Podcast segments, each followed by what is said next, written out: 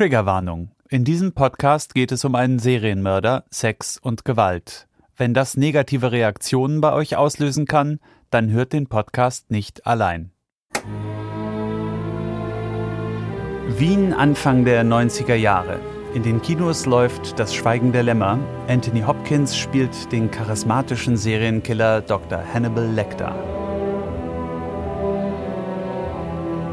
Während das Kinopublikum um FBI-Agentin Clarice Starling bangt, herrscht im Wiener Rotlichtmilieu Unruhe.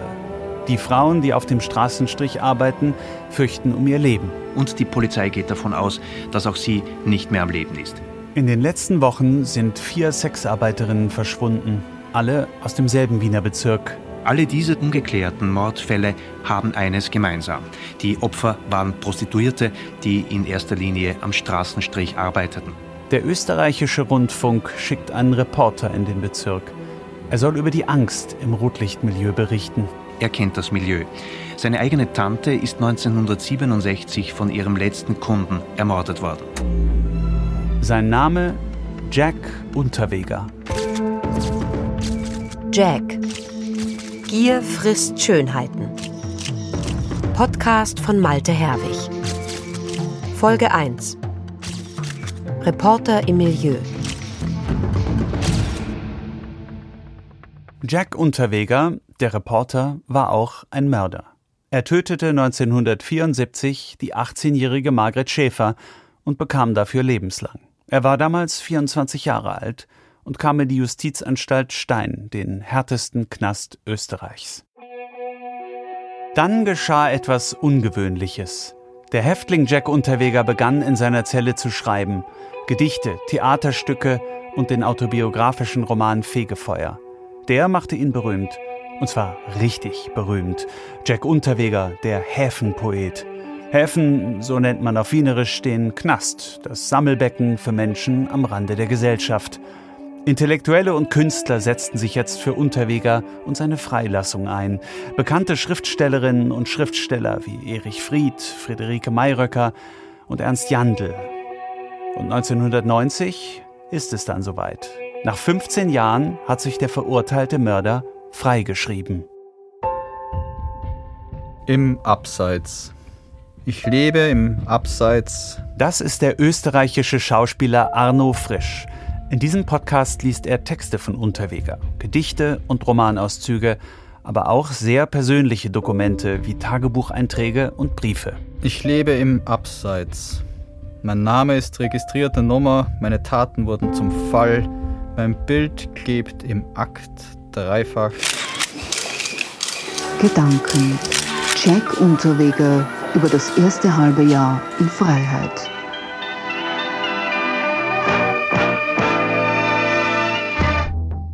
Mein Name ist Malte Herwig. Als Journalist habe ich oft mit Tätern zu tun. Ich habe Serienmörder, Kriegsverbrecher und Psychopathen interviewt aber einer wie Jack Unterweger ist mir noch nie begegnet. Er soll charmant gewesen sein, höflich und sensibel, verführerisch und berechnend, wütend und gierig nach Leben. Ich habe schon vor ein paar Jahren mal eine Magazingeschichte über ihn geschrieben, aber der Fall hat mich nicht losgelassen. Unterweger ist einer der bekanntesten Verbrecher Österreichs. Es gibt Theaterstücke und Filme über ihn. Und die österreichische Punk-Rock-Band Bloodsucking Zombies from Outer Space hat sogar einen Song über ihn geschrieben. Legendary Jack. The Legendary Jack. The Legendary Jack. Aber es bleiben viele Fragen offen, die mir nicht mehr aus dem Kopf gegangen sind, wie ist es einem verurteilten Frauenmörder gelungen, Dutzende Frauen zu verführen und zu täuschen? Was ist das Besondere an diesem Mann und Mörder? Und was sagt es über uns, über eine Gesellschaft aus, dass dieser Mann so viele Menschen um die Finger wickeln konnte? Um diese Fragen zu beantworten, treffe ich in diesem Podcast viele, die Jack Unterweger aus nächster Nähe erlebt haben. Schriftstellerinnen, Freundinnen, Prostituierte und Zuhälter, Mordermittler, Justizbeamte, Psychiater und auch Journalisten. Viele meiner Gesprächspartnerinnen und Gesprächspartner erzählen hier zum ersten Mal öffentlich von Jack Unterweger. Es war nicht immer leicht, sie zu finden, und für einige war es nicht leicht, sich zu öffnen. Nicht alle von ihnen sehen sich als Opfer von Jack Unterweger.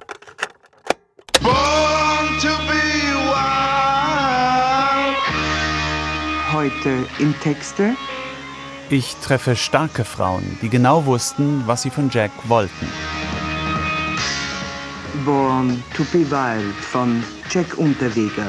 Ich bin bei meinen Recherchen in Österreich auf bisher unbekannte Aufnahmen gestoßen. Zwei Koffer voller alter Kassetten, auf denen Jack Unterweger Lesungen und Interviews im Gefängnis aufgenommen hat. Gestern fand in Klagenfurt eine Lesung von Jack Unterweger statt. Kaffee CD. Ja, willkommen zur ersten Ausgabe von Café CD. Wir haben einen prominenten Gast heute, den Café CD, Jack Unterweger. Hallo, guten Tag, willkommen bei Radio CD. Mehr als zehn Bücher standen dem Autor für diesen ersten öffentlichen Auftritt zur Verfügung. Und wenn die Vergangenheit mich überfällt, wüte ich gegen mein Bewusstsein. Ich vernichte das damals, solange ich mein Hirn noch bewältigen kann. Was ist passiert damals? In der Nacht des 11. Dezember 1974 fahren Jack Unterweger und eine junge Frau durch Hessen. Die 18-jährige Barbara ist verliebt in Jack. Für ihn ist sie sogar aus ihrem bürgerlichen Elternhaus ausgerissen und jetzt schickt Unterweger sie auf den Strich. Sie fahren nach Eversbach bei Marburg, um aus dem Haus ihrer Eltern Geld zu stehlen. Doch sie haben keinen Erfolg. Das Haus ist abgesperrt. Gegen 23 Uhr begegnen sie zufällig Barbaras Freundin Margret Schäfer, die nach einem Kegelabend auf dem Heimweg ist. Auf Unterwegers Drängen lädt Barbara ihre Freundin ein, sich zu ihnen ins Auto zu setzen. Die 18-jährige Margret wohnt in der Nähe von Barbaras Eltern und ahnt nichts Böses, als ihre Freundin sie ins Auto lockt. Nach kurzer Fahrt hält Unterweger den Wagen an und fesselt Margret mit dem Gürtel ihres Wintermantels. Dann stehlen sie Bargeld und Kleidungsstücke aus Margrets Wohnung. Gegen Mitternacht fährt Unterweger mit den beiden Frauen weiter in Richtung Herborn. Nach einer Stunde biegt er in einen einsamen Waldweg ab und befiehlt Margret, sich auszuziehen. Die junge Frau ist stumm vor Angst, als er sie in den Wald zieht. Eine Viertelstunde später kehrt Unterweger zurück, allein, in der Hand eine Stahlrute. Wortlos setzt er sich neben Barbara in den Wagen. Auf der Fahrt nach Frankfurt wirft sie die Stahlrute, an der Margrets Haare kleben, aus dem Auto. Unterweger hat die Tat damals sogar in seinem Tagebuch vermerkt. 11. Dezember 1974 Mord an Margret Schäfer. Die Zeitungen in Österreich berichten über den brutalen Mord. Jack Unterweger wird gefasst, vor Gericht gestellt und zu lebenslang verurteilt. Er kommt in die Justizanstalt Stein. Und es wird erstmal still um Jack Unterweger. Als er 15 Jahre später im ORF nach dem Mord gefragt wird, antwortet er lapidar. Es gibt heute genau dasselbe zu sagen. Das Ganze ist, so hart es klingen mag, passiert. Das ist passiert. Wie eine Naturgewalt, ein Unglück. Angeblich stand Unterweger unter Drogeneinfluss, hatte einen Blackout, aber über die Details hat er nie gesprochen. Um als resozialisiert zu gelten, muss ein Straftäter Reue zeigen und die eigene Schuld anerkennen. Und Unterweger will jetzt als resozialisiert gelten, denn er will in die Freiheit. Dafür hat er viel getan. Er hat aus sich selbst einen Dichter gemacht, einen Schriftsteller und Erzähler. In der Haft, in seinen Büchern und Texten geht es um seine schlimme Kindheit, die Härte die Einsamkeit des Strafvollzugs, das verzweifelte Bedürfnis nach Liebe. Im Jahr 1991 ist alles anders. Unterweger ist frei, hat sich aus dem Gefängnis rausgeschrieben. Als Reporter recherchiert er auf dem Strich und im Polizeipräsidium und berichtet im Radio. Freitagnacht, kurz nach 23 Uhr in der Wiener Felberstraße. Leichter Regen, wenig Verkehr, wenige Autofahrer, die als Kunden für die am Straßenrand stehenden Prostituierten unterwegs sind. Als Unterweger im Auftrag des ORF, des österreichischen Rundfunks, Anfang der 90er Jahre aus dem Rotlichtmilieu berichtet, ist er auf dem Höhepunkt seines Ruhms. Und der Sender schickt nicht irgendeinen bekannten Schriftsteller raus, sondern einen, der bis vor kurzem selbst wegen Mordes an einer jungen Frau im Knast gesessen hat. 1991 interviewt Unterweger den Chef des Wiener Sicherheitsbüros, Hofrat Max Edelbacher. Die Ermittlungen sind natürlich aufgrund des erhöhten Risikos eben auch für uns schwieriger, weil die Prostituierten eben einen großen Kreis an Kunden haben, der ihnen selbst namentlich natürlich gar nicht bekannt ist, weil das sind eben flüchtige Erlebnisse. Glauben Sie, Herr Hofrat Edelbacher, dass es, ohne jetzt eine Täterzuweisung äh, zu mhm. tun, weil es ja sehr vorsichtig sein muss, äh, durch dieses vermehrte Auftreten von äh, Oststaaten Freudenmädchen hier zu Billigspreisen und deren Freunde natürlich, die im Gefolge nachkommen ja. im Sog, äh, dass das vielleicht auch ein Grund sein kann, warum die Situation im Milieu so verschärft ist.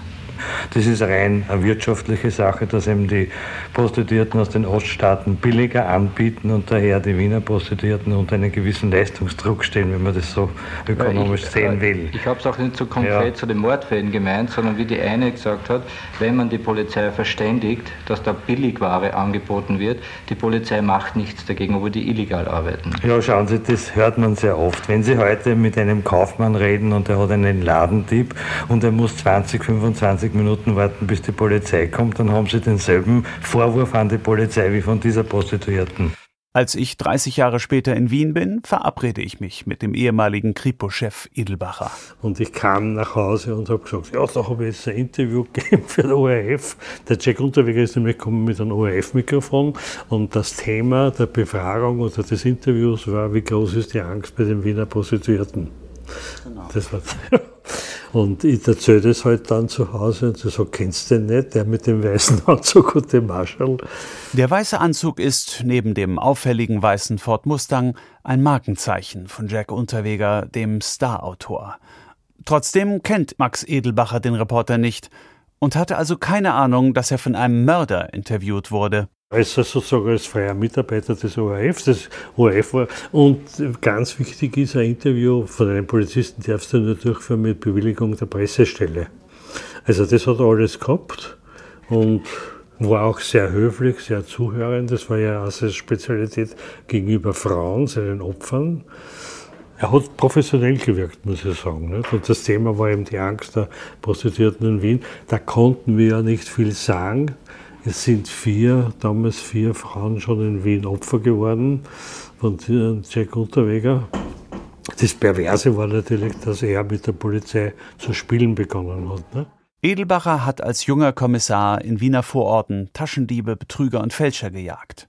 In den 80er Jahren hat er beim Chicago Police Department und dem FBI gelernt, wie die amerikanische Polizei arbeitet, hat die Ermittlungen in einigen spektakulären Wiener Kriminalfällen geleitet, die mordenden Krankenschwestern von Lions, internationale Autoknackerbanden und die Hardrock-Damenband Why Not, die er wegen Falschgeldhandels verhaften ließ. Eine ziemlich steile Karriere. Heute ist er längst pensioniert. Der Jack Unterweger hat die Eigenschaft gehabt, gerade bei intellektuelleren, sensiblen, verletzlichen Frauen, hat er sich eine unheimliche Phase des Einfühlens und des Zuhörens und des Verständnisaufbauens. Und das haben etliche Frauen, er hatte einige Liebschaften gehabt, ist mehrspurig gefahren. Und wenn man dann diese Frauen aus seinem privaten Umfeld befragt hat, ist es immer wieder hervorgekommen, wie einfühlsam, wie verständnisvoll er sich da dargestellt hat und das haben die Frauen sehr angenehm empfunden. Er war ja keine Schönheit, nicht? wenn man so sagen will, aber gerade das hat unheimlich viel Eindruck gemacht. Und warum sollte der Chef der Wiener Kriminalpolizei Verdacht schöpfen, wenn ein freundlicher Reporter ihn nach dem Stand der Ermittlungen bei den Prostituiertenmorden fragt? Nichts Ungewöhnliches, wenn ein Journalist Fragen stellt. Also er war an sich ein angenehmer Typ. Ja. Er war nicht Manche Journalisten sind ja unheimlich beharrlich, ein bisschen keck sogar, fordernd. Das hat er alles nicht gehabt. Er war ein angenehm, er hat viele Fragen gestellt, aber es war nicht unangenehm. Es war, es war professionell. Und er hat eben diese Art, das sozusagen des äh, sich Einfühlens und Akzeptieren der anderen Persönlichkeit, das hat er dokumentiert sozusagen, hat er zelebriert und damit war eigentlich der Faktor Antisympathie gar nicht gefordert. Ne? Mhm. Weil das, in dem bewegen wir uns ja immer. Ne? Das ist jemand sympathisch oder unsympathisch. Wenn man eher unsympathisch jemand findet, dann ist man eher verschlossen. Ne? Ich merke, wie sehr es den freundlichen Mordermittler Max Edelbacher immer noch ärgert, dass Jack Unterweger ihn und seine Leute damals an der Nase herumgeführt hat. Jack, der Spieler. Edelbacher, den seine Kollegen Edelmax nannten, hat die Ausstrahlung eines gütigen Patenonkels. Und er glaubt immer noch an das Gute im Menschen. Ja, ich wäre ein schlechter Polizist, wenn ich nicht an das Gute glauben würde, ne? Am Anfang der Geschichte von Jack Unterweger stehen Gewalt und Brutalität. Auf dem Land in Kärnten, wo Unterweger seine Kindheit verbrachte, bei seinem prügelnden Großvater, in Erziehungsheimen und schließlich im Gefängnis. Mein Körper fühlte sich verspannt an, als wenn Ameisen in mir wären, und ich wollte ihm vieles sagen, was ich dann doch unterdrücken konnte, um mich nicht zu verraten. Ich bearbeitete ihn, ohne ihn zu sehen, ich beobachtete mich in greller Schärfe und die Bewegungen spielten im Zeitlupentempo irreale Ereignisse ab. Die zackigen Handgriffe wurden von schrillen Schreien begleitet. Ich konnte mich nicht beruhigen. Ich hörte ihn und verstand nicht, was er sagte. Nach seiner Entlassung am 23. Mai 1990 gilt Unterweger als Paradebeispiel für Resozialisierung. Endlich ein Mörder, der sich gewandelt hat, aus dem sogar ein Schriftsteller wurde.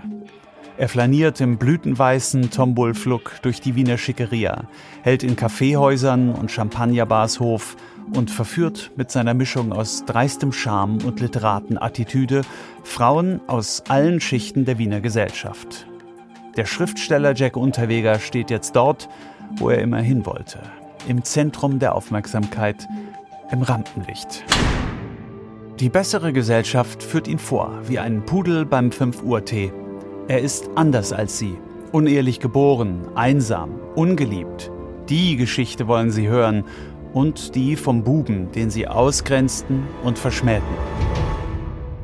Von diesem Buben erzählt er, einfühlsam und anschaulich, in einer Radiosendung im ORF.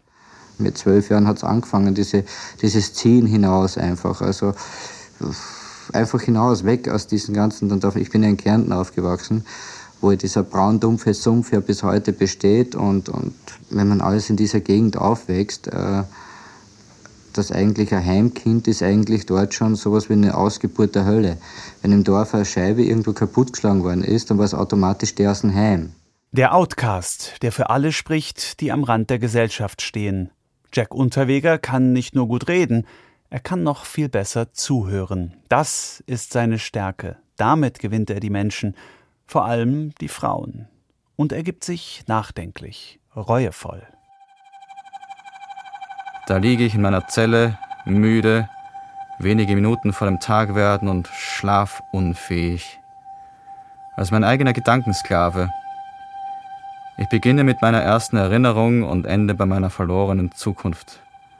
Das Bild von mir, über mich ist ein Versuch, von meinem damals wegzukommen. Nur ich selbst war mein damals Ich, wie ich auch das heute Ich bin. Niemand, auch ich suche die Antwort auf diese Frage, kann erkennen, ob ich je über meinen Befreiungsversuch hinauskommen werde. Im Heute trete ich auf der Stelle. Ich bin Angreifer und Gegner zugleich. Nach seiner Entlassung zieht es Unterweger immer wieder ins Milieu. Dieses Mal mit einem Auftrag. Am 3. Juni 1991 fährt er in seinem weißen Ford Mustang mit dem Kennzeichen W Jack 1 den Straßenstrich im 15. Wiener Bezirk auf und ab, im Auftrag des österreichischen Rundfunks. Er soll eine Reportage über die Angst machen, die seit den Morden im Rotlichtmilieu herrscht. Die Prostituierte Susanne steigt zu ihm in den Wagen.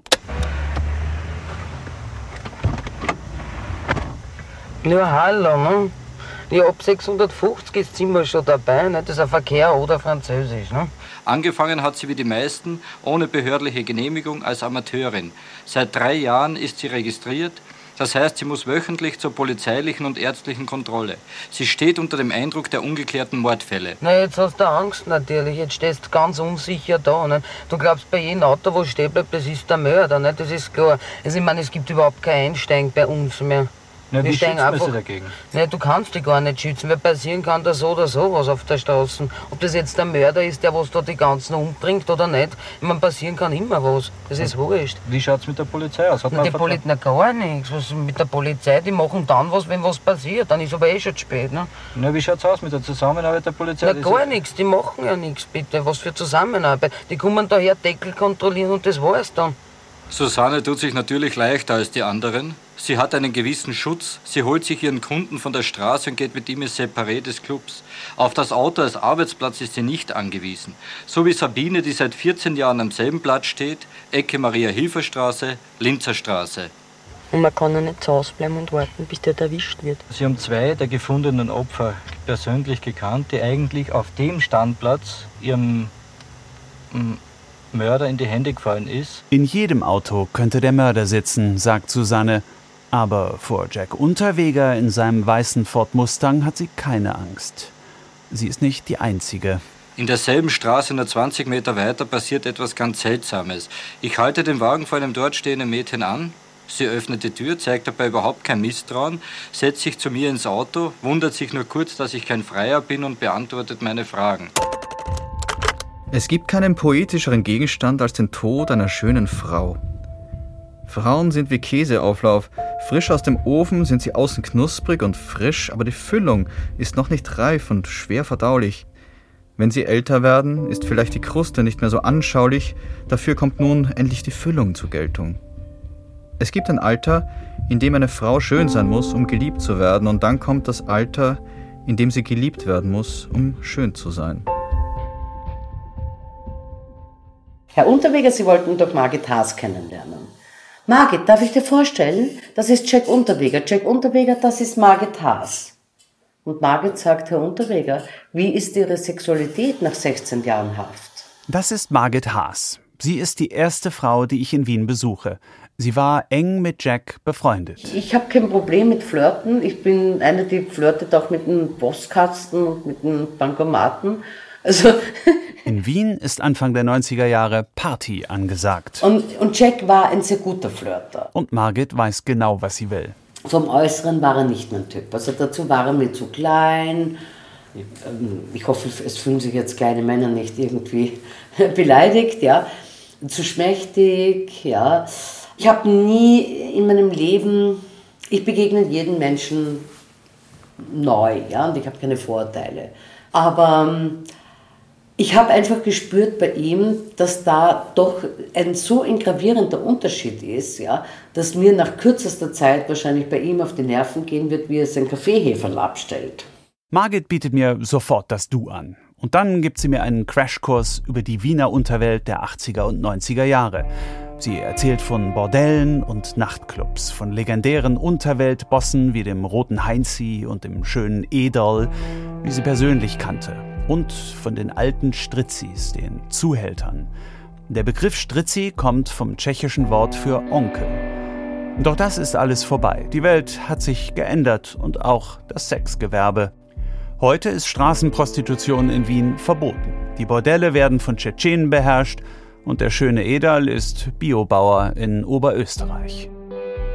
Margit hat null Berührungsängste mit diesem Milieu, obwohl sie aus einer reichen, kultivierten Wiener Familie kommt und in einer herrschaftlichen Villa im Diplomatenviertel aufgewachsen ist.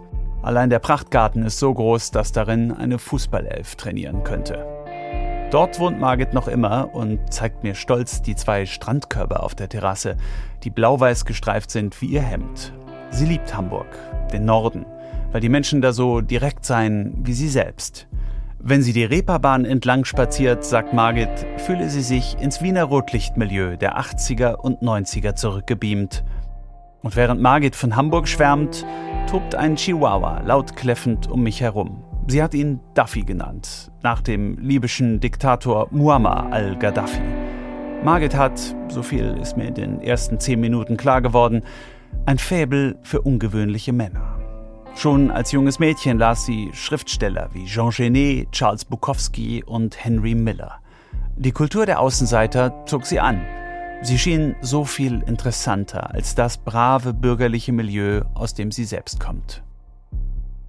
Margit ist 27, als sie Jack im Sommer 1990 kennenlernt. Sie schreibt damals Restauranttipps für das Magazin Wiener.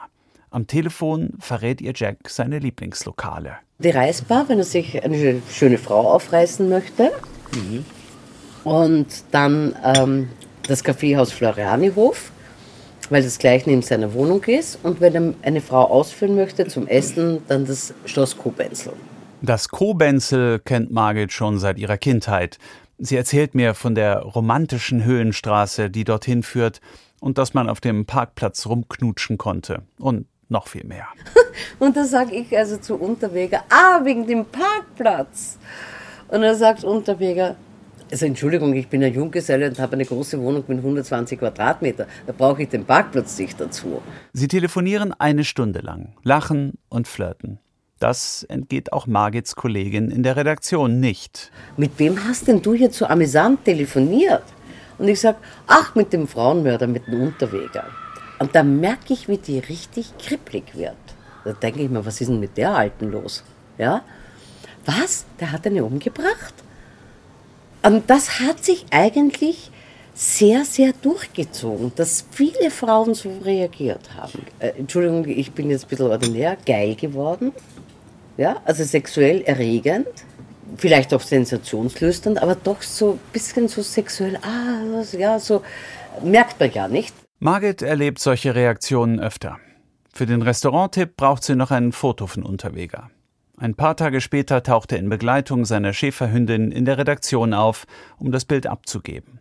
Und er hinterlässt bei der Sekretärin einen bleibenden Eindruck. Und dann sagt die, du Margit, da war so ein interessanter Mann hier und hat was für dich abgegeben. Wer war denn das? Und dann sage ich, ach so, der Jack Unterweger, der Frauenmörder. Was? Was, Frauenmörder? Wem hat denn der umgebracht? Nein. Ah. Was, was willst? Halt's Maul. Das bringt dich für einige Jahre in den Knast. Ich lachte laut und schrill, wenn sie mich erwischen. Und nun dreh dich ganz langsam auf den Bauch. Ich fesselte seine Hände mit Schuhbändern auf den Rücken. Ich fuhr die Via Casilina weiter, bis kein Haus mehr zu sehen war. Rundherum war Weite, lichtlos. Hinter Büschen auf einem Wiesenweg hielt ich an. Endstation. Ich stieg aus, ging um den Wagen herum, öffnete die Beifahrertür und zog ihn ins Freie, hinein in die Nachtfrische. Er wollte sich wehren, spreizte die Beine und unterlag mit seinen gefesselten Händen. Sein Weinen brachte meine Wut zum Kochen. Ich zog ihm die an den Waden baumelnde Hose aus und warf sie verstreut wie alle anderen Kleidungsstücke ins nahe Gebüsch. Aus mir brach hassender Zynismus. Ich spuckte und trat gegen ihn, unterbrochen von Hasstiraden. Und dann begegnet Margit dem Mörder das erste Mal persönlich. Auf der Premierenparty seines Theaterstücks Kerker im noblen Wiener Café Landmann – Dort diskutiert Unterweger mit dem Publikum über Strafvollzug. Als sie ihm danach gegenüber sitzt, fackelt Margit nicht lange. Sie fragt ihn nach Sex im Knast. Da ist er plötzlich in Bann. Ja, ich habe das damals natürlich darauf bezogen, dass endlich jemand mit ihm über Haft redet. Und er zieht sich einen Sessel gegenüber von mir hin, sehr knapp, es haben sich gleich die Knie berührt. Und er sagt, es hat sich noch keine beschwert. Und dann sage ich, ja, sage ich, weil ich kannte ja damals schon ein paar von Leuten, die lang saßen, ja, im Gefängnis. Und da sage ich, ja, aber man sagt doch, dass spätestens nach fünf Jahren durchgehender Haft die Sexualität Irrwege geht. Welchen Irrweg ging Ihre Sexualität? Und er sagt er, in der Einsamkeit der Haft habe ich mir selbst genügt. Ich sitze in der Zelle, klein gemacht von Erinnerungen, begleitet von Einsamkeiten, verzehrt von Sehnsucht nach gitterloser Ferne. Manchmal strecke ich die Arme, tastend wie im Traum, und suche hoffnungsvoll den Menschen. Ich will ihn in die Zelle holen und erwache mit hungrigen Augen und leeren Händen. Liebe in die Zelle hinein ist immer noch verboten. Sicherheit hat Vorrang. Liebe ist Utopie. Sicherheit hat Vorrang. Aber irgendwann kommt Jack Unterweger frei. Wie das kam und was dann geschah, darum soll es in diesem Podcast gehen. 1991, im Jahr nach seiner Entlassung, recherchiert Unterweger auf dem Wiener Straßenstrich. Zwei Prostituierte sind ermordet worden, von zwei weiteren fehlt jede Spur. Jack Unterweger fragt die Sexarbeiterinnen, ob sie Angst vor dem Mörder haben, der anscheinend alle zwei Wochen in der Gegend zuschlägt. Hier spricht er mit Sabine, die genau dort steht, wo eine ihrer Kolleginnen verschwunden ist. Und man kann ja nicht zu Hause bleiben und warten, bis der erwischt wird. Sie haben zwei der gefundenen Opfer persönlich gekannt, die eigentlich auf dem Standplatz ihrem mm, Mörder in die Hände gefallen ist. Dieser Moment in der Reportage irritiert mich. Dieses Stottern. Der redegewandte Reporter Jack Unterweger, der Erfolgsschriftsteller, stottert auf einmal? Warum? Ich frage den ehemaligen Kripo-Chef Max Edelbacher. Ah, das habe ich nicht, das habe ich überhört, ja. Das ist das Über-Ich. Sigmund Freud hat gesagt, das Über-Ich hat irgendwie, hat ihm da reingefunkt. Da hat er Sperre gehabt, ja. Und das ist nicht das Einzige, das diese Rotlichtreportage von Jack Unterweger so unheimlich macht. Er fragt die Prostituierten immer wieder, wie sie sich vor dem Täter schützen wollen und wie präsent die Polizei auf dem Strich ist. Beim ersten Hören ist mir das kaum aufgefallen. Das Fragenstellen gehört schließlich zum Job eines Reporters. Edelbacher erfährt erst nach seinem Gespräch mit Unterweger, dass seine Mitarbeiter schon vor ein paar Tagen einen heißen Tipp bekommen haben, wer der Täter sein könnte. Einer, der schon vor Jahren im Zusammenhang mit einem Mord in Salzburg in den frühen 70er Jahren ins Visier geraten war. Aber da war er bereits wegen des Mordes an Margret Schäfer zu lebenslang verurteilt worden und die Staatsanwaltschaft sparte sich die Mühe. Zweimal lebenslang. Wozu? Es kam dann von diesem Kriminalbeamten aus Salzburg, der ihn eingesperrt hat, ein Brief. Und der hat gesagt, also diese Tötungsart, die sie da in Wien bei diesen Prostituierten, ist genau die der Modus operandi, den der Jack Unterweger damals in Salzburg bei der Ermordung des deutschen jungen Mädchens an den Tag gelegt hat. Kann es also sein, dass Jack Unterweger, der Mörder, der im Knast zum Schriftsteller wurde und als rehabilitiert galt, ja sogar als Reporter für den Sender ORF im Einsatz war, kann es sein, dass dieser Mann in Freiheit weitermordete? dass die Strafvollzugsexperten etwas übersahen, als sie ihn vorzeitig aus seiner lebenslangen Haft entließen? Oder dass sie sogar etwas übersehen wollten? In der nächsten Folge von Jack, Gier frisst Schönheiten.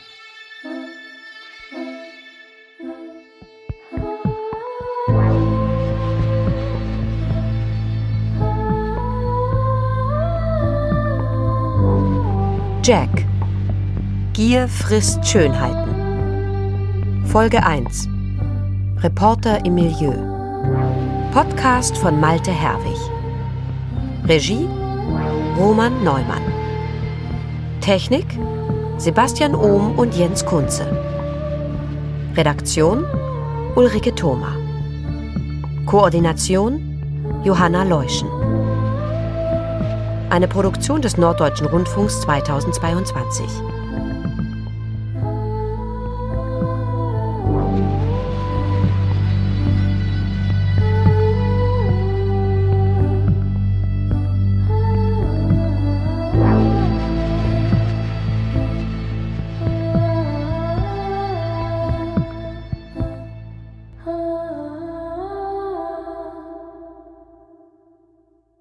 Jack, Gier frisst Schönheiten ist eine Podcast-Serie vom NDR. Jede Woche gibt es hier eine neue Folge. Wenn ihr sofort wissen wollt, wie es weitergeht, in der ARD Audiothek, das ist die Audio-App der ARD, stehen schon jetzt alle acht Episoden zur Verfügung. Einfach kostenlos downloaden und alles hören. oder im Netz unter audiothek.ard.de/jack.